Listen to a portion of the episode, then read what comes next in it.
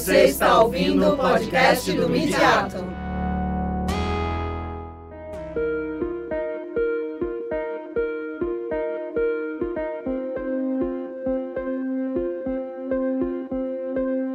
Olá, eu sou Viviane Garbellini e você está ouvindo ao Midiato Memória, um podcast desenvolvido pelo Midiato, grupo de estudos de linguagem e práticas midiáticas, sediado na Escola de Comunicações e Artes da Universidade de São Paulo e coordenado pelas professoras doutoras Rosana de Lima Soares e Mayra Rodrigues Gomes. Em seus mais de 10 anos de existência, o grupo promoveu diferentes eventos com pesquisadores do Brasil e do mundo, sempre enfatizando algum tema nas áreas da comunicação, da linguagem ou das mídias.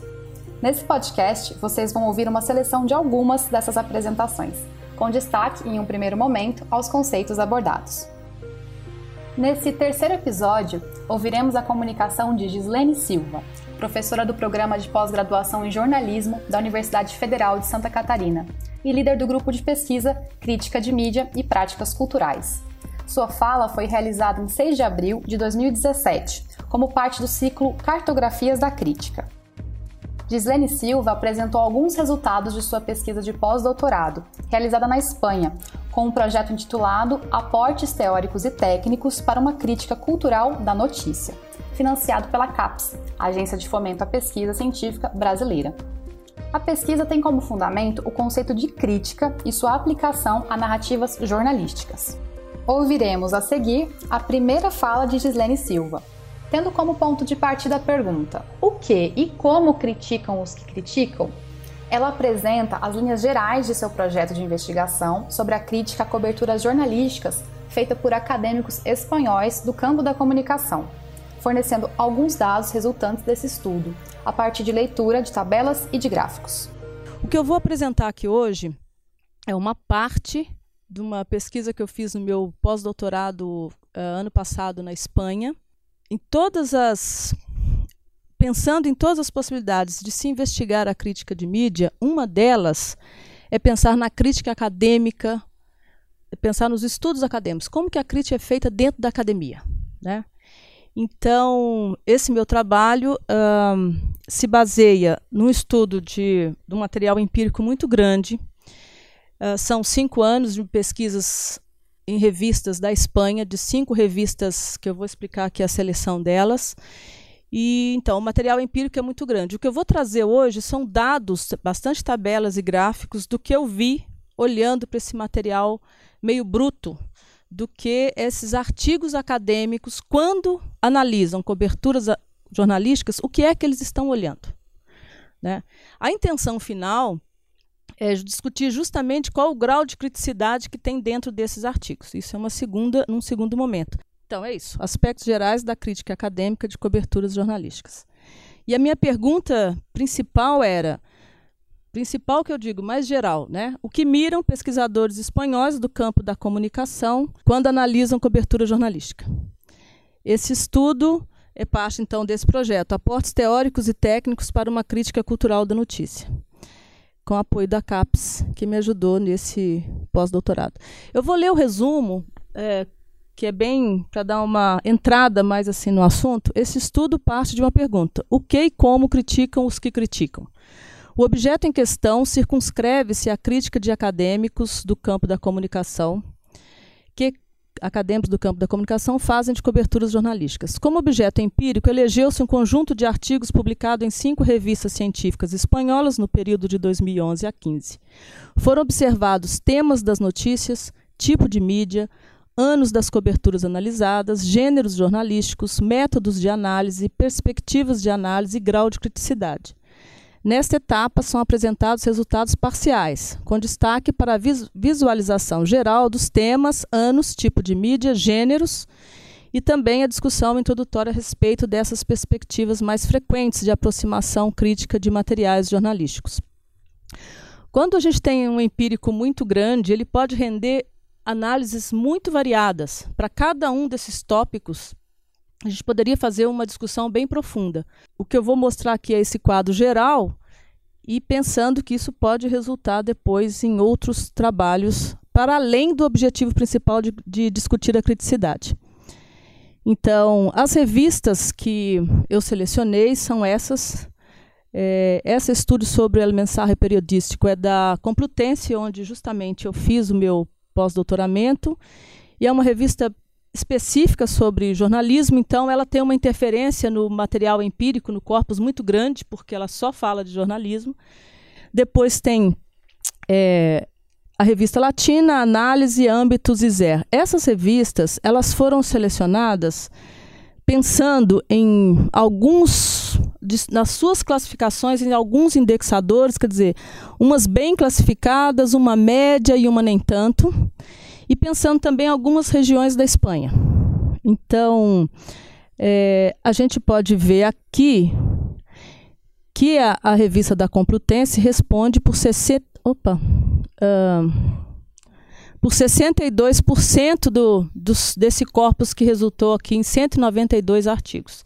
Então, ela acaba dando um tom, é, ela é responsável pela maior parte, né? E mas é isso. Então, no total desse período eu achei 791. E a minha pergunta era, o meu, a minha, o meu modo de selecionar era só artigos que estavam olhando para a cobertura jornalística. Alguém que discutisse um código de ética ou uma coisa que não estivesse olhando alguma coisa publicada, divulgada, eles eram é, eliminados. Por isso que sobram, então, de 791, sobram 192. É, então é isso, a revista, porque elas tinham diferentes posições avaliadas em bases de dados de diferentes regiões, o período, o corpus, e o excluídos aqui, para ter ideia do que, que não entra, é, quando se discute audiência de forma geral, publicidade, cinema, redes sociais, programas de ficção, legislação, concentração dos meios, sistemas digitais de TV, financiamento, gestões, quer dizer, há muitas maneiras de se criticar o jornalismo. Né? Por exemplo, a concentração dos meios é um. Né? Como os meios, a mídia está concentrada na mão de poucas empresas. Uh, então, esses artigos não entraram porque eu queria ver quando estão manuseando coberturas jornalísticas o que, que eles olhavam. Então, esse, esse material saiu fora. Em seguida, Gislene Silva comenta os tipos de mídia, os anos e os temas analisados por acadêmicos espanhóis no recorte de sua pesquisa, apresentando dados que revelam o lugar destacado tanto da mídia impressa como do fazer jornalístico e da atualidade na cobertura jornalística. Por exemplo, o impresso como ainda o impresso tem um lugar destacado quando vai se analisar a cobertura jornalística. Então aqui a gente vai ter, só pensando em é, quando é só jornais, 116, mas pode ser jornal e alguma outra coisa.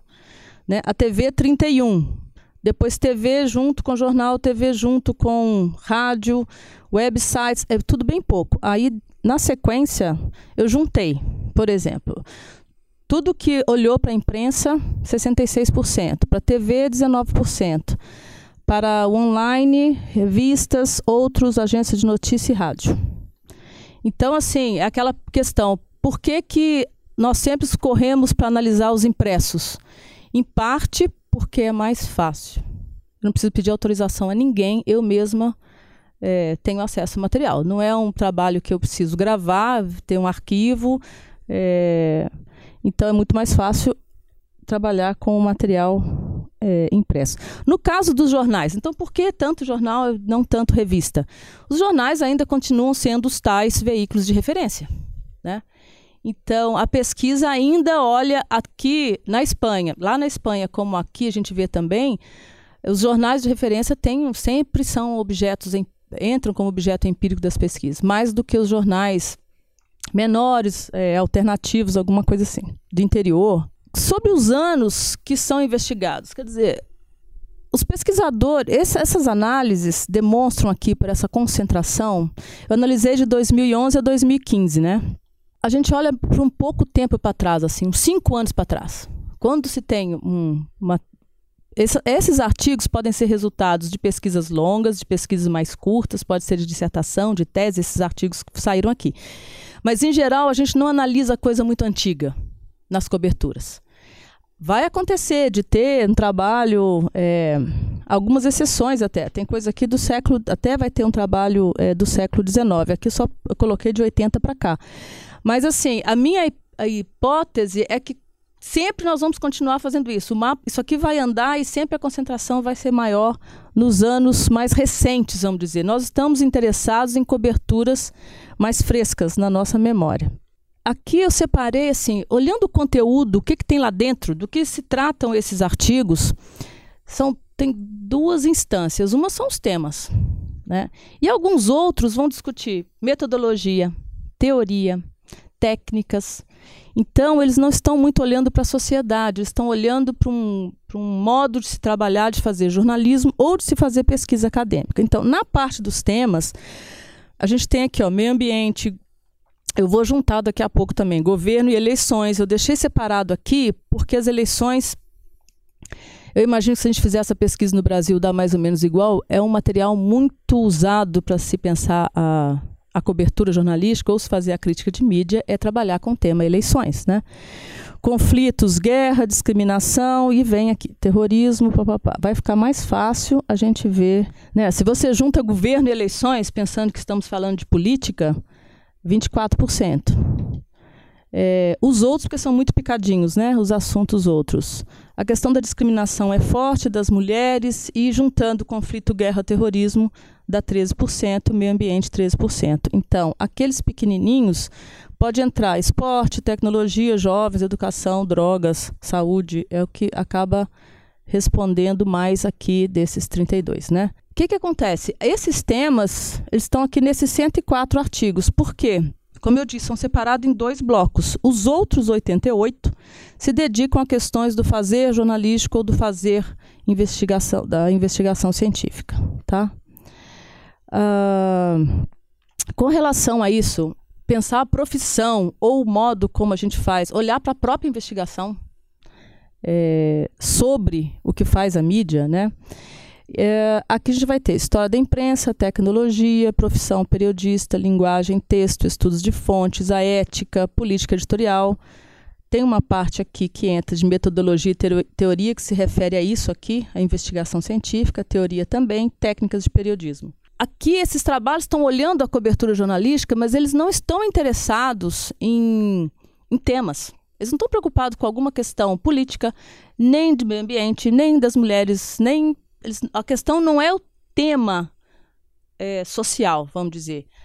Aqui são coisas mais do fazer jornalístico. Eles estão olhando a cobertura jornalística, querendo entender o uso das fontes, a questão da ética, mas o tema mesmo não é tão é, central. De qualquer forma, eu achei interessante que desse essa. É um volume assim razoável, né? Pensar que cento e, e 104 trabalham com com os temas e 88 com artigos eu, com a questão do fazer jornalístico, da investigação, teoria e metodologia, é, me pareceu bastante relevante, porque em geral a gente, é, eu diria se no senso comum se me perguntasse antes, eu ia dizer que a maioria trabalhava temas da sociedade na análise da cobertura. Na sequência, Gislene Silva apresenta os gêneros e métodos utilizados pelos pesquisadores, demonstrando como o gênero informativo foi predominante na cobertura jornalística espanhola no período analisado. O gênero informativo continua sendo o principal gênero estudado, embora a Espanha tenha uma uma tradição de ensino e estudo de jornalismo opinativo muito forte, muito mais forte do que a gente tanto na graduação como na pós, nos livros da biblioteca. Eles têm o jornalismo opinativo é levado muito assim em consideração, coisa que quando eu estudei na graduação até era na década de 80. E hoje não se investe tanto, eu não sei, assim, eu acho, né? Porque não vou estudar os currículos, mas pelo que eu vejo, não tem uma Uh, uma uma, um investimento em estudos sobre o opinativo tão forte como lá. Mas aqui, de qualquer forma, vocês vão ver que o informativo sozinho é 44%, mas ele junto com o interpretativo, que é outra coisa que a gente usa pouco hoje, eles ainda usam bastante lá, né, que seria a grande reportagem, é, daqui 3%. De novo, quando estão os três? Óbvio, ele está aqui. O opinativo sozinho, 17%, e o informativo e opinativo, 18%. O que significa que o informativo está. É assim, quando está aqui um sozinho, um sozinho, ele sozinho. Agora, quando junta os outros, ele sempre aparece.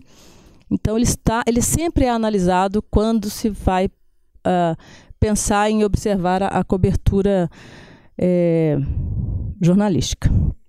Aqui também um pouquinho disso, 73 informativo, opinativo e alguns outros que aparecem, é, que aparecem, que eu classifiquei como fotografia, recursos tecnográficos, entretenimento. É, quer dizer, nem tudo é, é gênero aqui, né? Então, quando eu ponho o teórico aqui separado, é para dizer, até está pensando em alguma discussão, mas não é sobre uma coisa muito aquilo que saiu publicado, o que está publicado discutido como gênero no uso do jornalismo. O importante destacar aqui é que o informativo continua sendo, vamos dizer, a nata da pesquisa quando se quer analisar a cobertura jornalística nesse material. E eu acho que aqui no Brasil seria. Eu estou fazendo um trabalho comparativo agora, eu acho que no Brasil vai dar até mais um informativo. Com relação aos métodos, só para ter assim, ideia aqui, comparando a análise de conteúdo ainda na Espanha, aí no Brasil eu acho que isso aqui pode dar bem diferente. A análise de conteúdo tem um peso muito grande. Tem um conjunto de metodologias que são ad hoc, que não, não, é, não tem um método muito definido. Tem um método próprio, mas não muito dos métodos clássicos. E aqui vai ficar mais fácil de eu mostrar uma coisa, então. Desse total de 192, 52, quando olharam a cobertura jornalística, usaram o método de análise de conteúdo. Ou usar o combinado, análise de conteúdo mais uma análise de discurso, especificamente framing, porque essa, essa, esse par, análise de conteúdo mais framing, é o mais utilizado que é bem diferente da gente que trabalha com materiais qualitativos, usa mais frame e análise de conteúdo é outro, outra coisa. E lá eles combinam os dois nesse material. E alguns que chamam análise quantitativo qualitativo, mas não dá nome, porque isso aqui é a declaração do pesquisador no artigo. Não sou eu que estou dizendo o que ele fez. É ele que disse que ele fez. Isso que está aqui, né? O autor do texto. Então, eu vou juntar depois é, algumas análises de discurso, porque aparece isso. Análise de discurso, análise crítica do discurso, sozinho, framing, tá vendo? É, análise documental, tem um que é análise, é, com, análise complexa do discurso, que era um, que é o nome do método que ele usou, a DOC dá 35, mas então é isso, ó, do corpus total de 192, o método de análise de conteúdo revelou-se o mais utilizado pelos autores em suas análises, né, sendo empregado sozinho 52, em combinação com frame mais 31. Então, um dado que merece ser destacado se refere ao emprego de variados métodos de análise de discurso. Como dito anteriormente, 31 artigos fizeram análise do, de framing, combinada com análise de conteúdo, enquanto outros adotaram algum tipo de teoria de análise de discurso, incluindo aqueles que trabalhavam isoladamente, trabalharam só com frame. Somando tudo, esses outros somam 24, ou seja, no total, 55 em 55 artigos, os autores trabalharam com análise de discurso. Observa-se também que 35 deles adotaram metodologia ad hoc e outros observaram a cobertura a partir de algum outro, uma outra coisa. E aí já vou parar por aqui, é, que esse é o ponto que eu queria trazer mais é, hoje, porque assim, como eu digo, quando a gente tem esse empírico grande, e se eu fizer algo comparado aqui no Brasil, nós vamos achar muita coisa com relação a métodos, com relação aos temas da sociedade. Muita coisa vai coincidir, porque, por exemplo, a política a gente sabe que é forte nas análises de cobertura, muitas coisas de gênero pode ser diferente, mas isso dariam discussões em separado.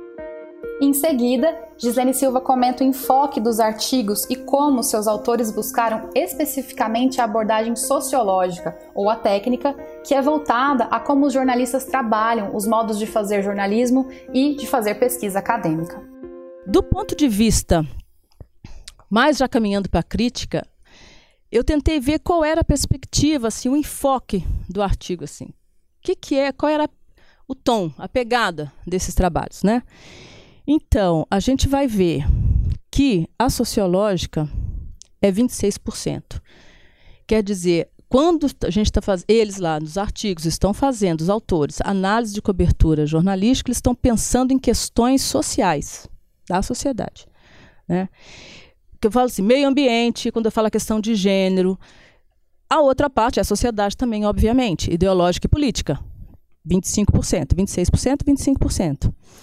A técnica também é bem forte, quer dizer, pensando, olhando para os trabalhos que estão analisando cobertura jornalística, eles, esses autores estão buscando alguma questão técnica. Não é nenhuma abordagem sociológica, uma perspectiva sociológica ou política, é uma abordagem técnica em cima daquilo. ou como nós trabalhamos na cobertura é, dos temas, ou como nós trabalhamos no modo de fazer e no modo de fazer jornalismo ou de fazer a pesquisa acadêmica. Então, a ética tem destaque, a pensar a profissão, aparece a profissão jornalística, também tem ali 2%. E, claro, aqui tem a metodológica e a teórica aqui separada. Eu vou fazer um investimento depois na segunda etapa, que eu já fiz, né? Que é trabalhar esse sociológico aqui. É ver o, dentro da perspectiva sociológica, qual era o par, assim? Se era um sociológico cultural, se era é, ainda só para resumir, sociológica 26%, ideológica 25%, técnica 24%. É muito perto, na verdade, né? A diferença que dá pouquinho aqui é porque eu arredondei a porcentagem, então um aí é tá mais perto de 26, a outra mais perto para baixo de 25. E aí, entre os artigos com perspectiva mais sociológica, houve algumas combinações com ênfase em outros registros. Então, isso aqui é que me interessou, pensar que esse sociológica era uma era um sociológico cultural, o outro de meio ambiente, que é uma questão muito forte, e a outra sociológica educacional. E a partir daqui é que eu vou tentar, é porque eu tive que fazer filtros depois para fazer uma leitura minuciosa de alguns artigos, que eu não ia trabalhar com isso com 192, fazendo uma, uma leitura mais profunda. Então eu fui fazendo filtros em que eu vou dizendo assim, se a maioria é impresso jornal, eu fico só com os artigos que tem impresso. Os de TV e tal, separo. Aí passo outro filtro na peneira. Se a maioria é informativo, aquele que for sozinho, opinativo, sozinho, interpretativo, eu também não ponho. fui eliminando. E assim eu fui passando em todas essas variáveis, eu fui passando os filtros e sobraram no final 21. Esse 21 está aqui dentro da perspectiva sociológica cultural, que foi o que eu escolhi para analisar o grau, que é uma coisa muito difícil, que ainda é, eu não tenho resposta, porque é muito complicado se pensar em grau. Como é que a gente mede grau de criticidade? Eu criei lá alguns parâmetros. Por exemplo, pensar que a criticidade podia estar de cara no título. O título já era de cara algo é, que fazia um enfrentamento. Ou a hipótese era, ou o trabalho era bem assim discreto, neutro, mas quando chegava na conclusão, ele era bastante crítico. Então, pensando isso e pensando umas outras coisas, é que eu vou discutir esse tal desse teor, que talvez seja melhor do que grau, o teor de criticidade que tem aí dentro. Finalizamos esse episódio com uma reflexão de Gislene Silva sobre como o jornalismo contemporâneo vem incorporando elementos do entretenimento e como a relação com o social é a marca central do fazer jornalístico que a gente sabe que o jornalismo está cada vez mais fazendo uso de recursos que o entretenimento, que os programas de entretenimento fazem para aumentar a sua audiência, aí entra na questão dos bastidores e entra na questão é, de. Ah, até modos de como o repórter que está num telejornal, como ele se porta, como ele brinca, como ele trabalha com. Info, interage com multimídia para poder fazer uma coisa mais engraçadinha, mais leve. Né? Então, essa fronteira é, vem sendo estudada por outros pesquisadores, eu não trabalho com isso, mas assim, é algo que a gente sabe que o jornalismo está bebendo nessa fonte. Né? De sair de um. E se a gente se fizer uma história, um perpassar em imagens, o que, que era um telejornal na década de 60 para 70, a gente vai ver como isso já vinha, vem sendo feito, né? Para ficar algo familiar, algo é, simpático e, e dinâmico, né? Então, eu acho que isso é um campo de estudo que precisa ser especializado, né? Precisamos investir, há de ter pesquisadores que vão trabalhar essa relação. Quando nós, pesquisadores, estamos olhando para que uh, os modos como criticamos esses, esses trabalhos jornalísticos, no caso do jornalismo especificamente, é, talvez, e aí eu acho que no caso do jornalismo difere um pouco do entretenimento, que é a força que o social tem dentro do jornalismo, porque o jornalismo é sim uma, uma produção cultural, obviamente, mas como que o social ele é a marca central disso que os jornalistas fazem.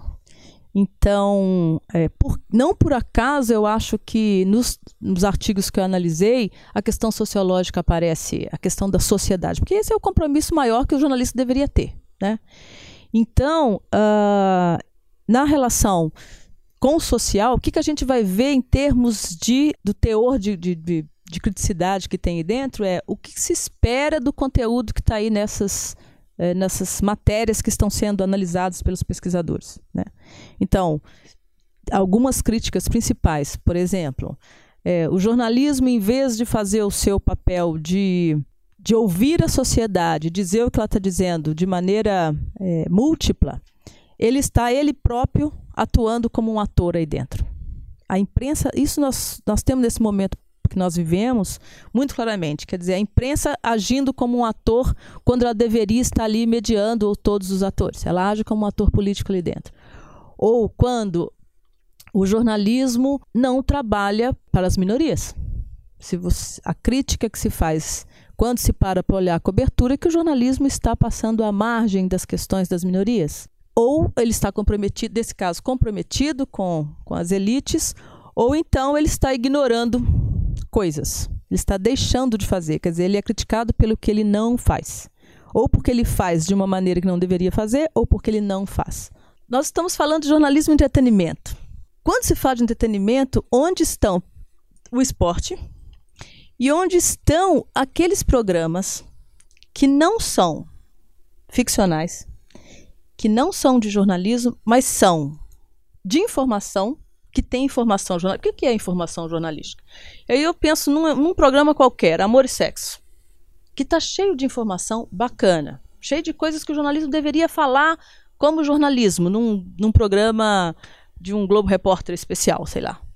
Então, se essa leitura do entretenimento ainda não está muito colada na ficção, e não é pensando nem no jornalismo usando recursos do entretenimento, estou pensando em programas da mídia que não são claramente de entretenimento, como um programa de música, um, um desses, é, é, ou de arte, ou de música de ficção, e sei lá, de seleção de ídolos aí, cantores e tal, né?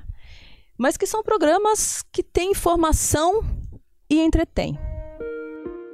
E chegamos ao fim da terceira edição do projeto Mediato Memória, em que foi apresentada a pesquisa de Gislene Silva sobre o enfoque de pesquisadores espanhóis no campo da comunicação na análise da cobertura jornalística.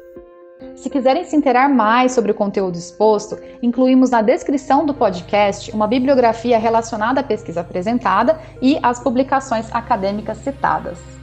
Para acompanhar nossas outras produções, convidamos vocês a visitarem o site www.usp.br/mediato, além de seguirem nosso perfil no Instagram e no Facebook. Nos vemos na próxima edição do Mediato Memória.